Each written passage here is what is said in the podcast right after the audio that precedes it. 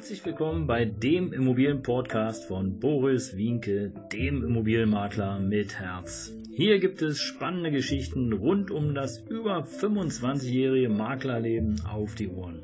Ich freue mich auch im Namen meines Teams von 3V Immobilien, dass ihr dabei seid. Los geht's, euer Immobilienexperte Boris Wienke.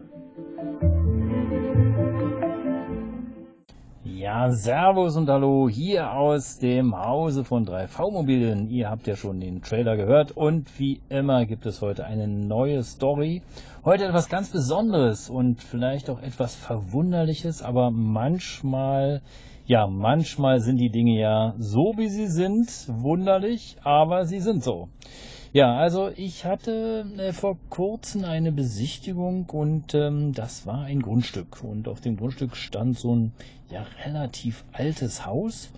Und äh, im Grunde genommen, ja gut, man könnte sagen, ähm, es ist jetzt nicht bezugsfertig gewesen, sondern da mussten dann schon die Leitungen müssten hätten äh, neu gelegt werden müssen, so so ein schöne Knoten an der Zunge, egal. Ihr wisst, was ich meine, du weißt, was ich meine. Ja, also die Leitungen hätten äh, neu verlegt werden müssen, Wasser, Elektro, alles was da so ist.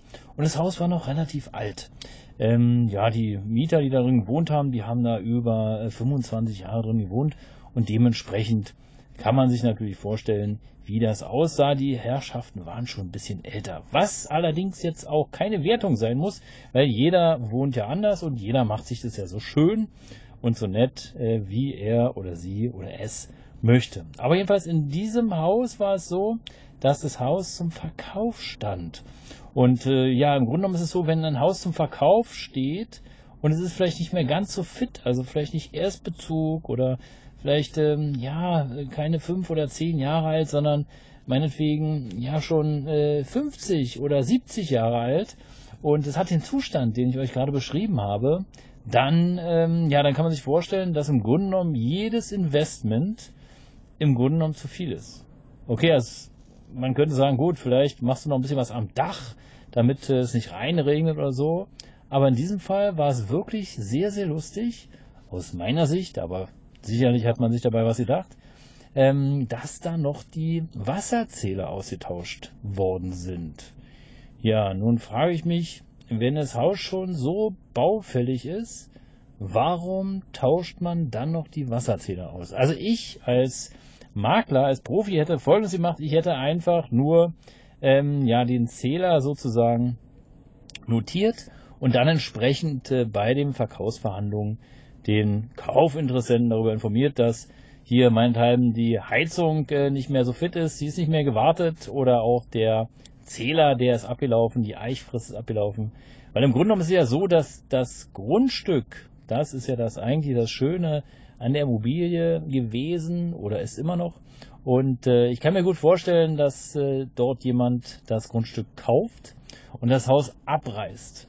Und dann wäre natürlich jede Investition umsonst. Und so glaube ich jedenfalls, wäre es der bessere Weg, äh, diese Dinge nicht noch zu reparieren oder zu erneuern, sondern wenn du dich direkt im Kaufprozess befindest, das heißt also deine Immobilie verkaufen willst und äh, ja, da muss jetzt ein Zähler ausgetauscht werden und im Grunde genommen kann die Immobilie abgerissen werden oder sie steht sogar ähm, ja im Fokus des Abrisses, dann würde ich also auch da nichts mehr reinstecken und nichts mehr renovieren.